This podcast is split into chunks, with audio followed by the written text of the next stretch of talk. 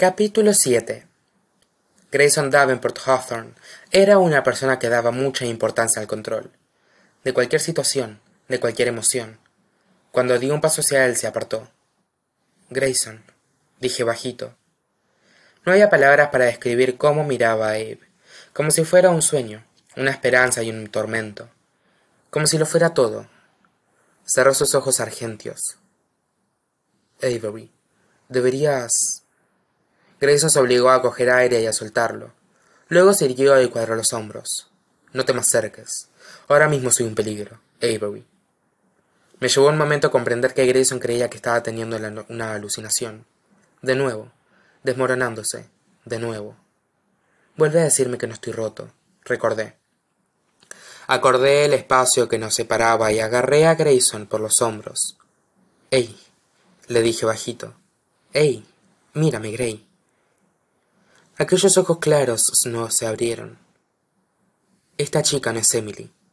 Le aguanté la mirada y le impedí que la apartara. Y tú no estás teniendo alucinaciones. Grayson desvió los ojos más allá de mi hombro. Estoy viendo. lo sé.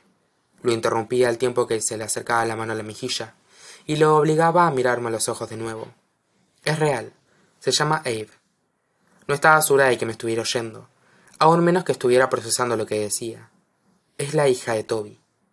Se parece a. lo sé, repetí, con la mano todavía en su mandíbula. La madre de Emily era la madre biológica de Toby, ¿recuerdas? La familia Hawthorne adoptó en secreto a Toby nada más nacer. Alice Hawthorne había fingido un embarazo para esconder la adopción y hacerlo pasar por propio. Eso hace que Abe tenga sangre Lothling, continué. Son familia, por eso se parecen. Pensé. Grayson dejó de hablar. Un Hawthorne no admitía la debilidad. Lo sabías. Grayson me miró desde arriba y finalmente aparté la mano de su rostro. No te ha sorprendido verla, Avery. Lo sabías. Oí lo que no me estaba diciendo. Esa noche en la bodega. Lo sabías.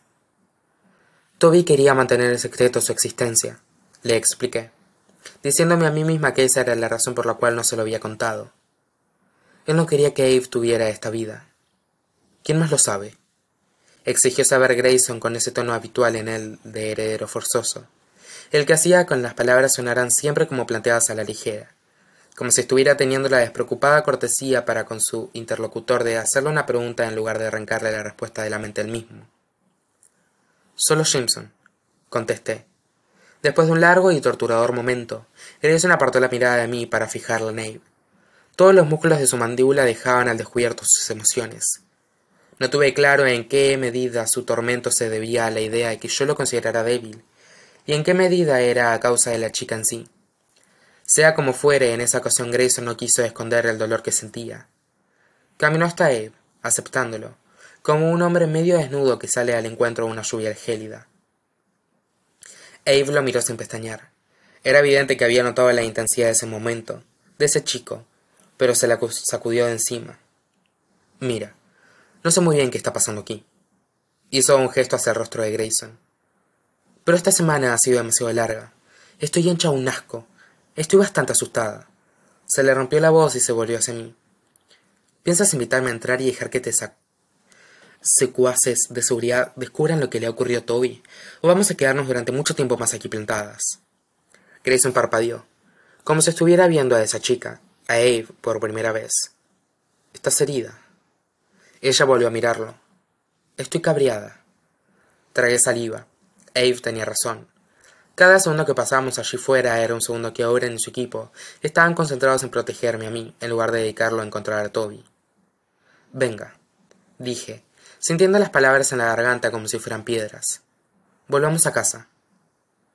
Oren abrió la portezuela detrás del coche. Abe se subió, y mientras la seguía me pregunté si así se habría sentido Pandora al abrir la caja.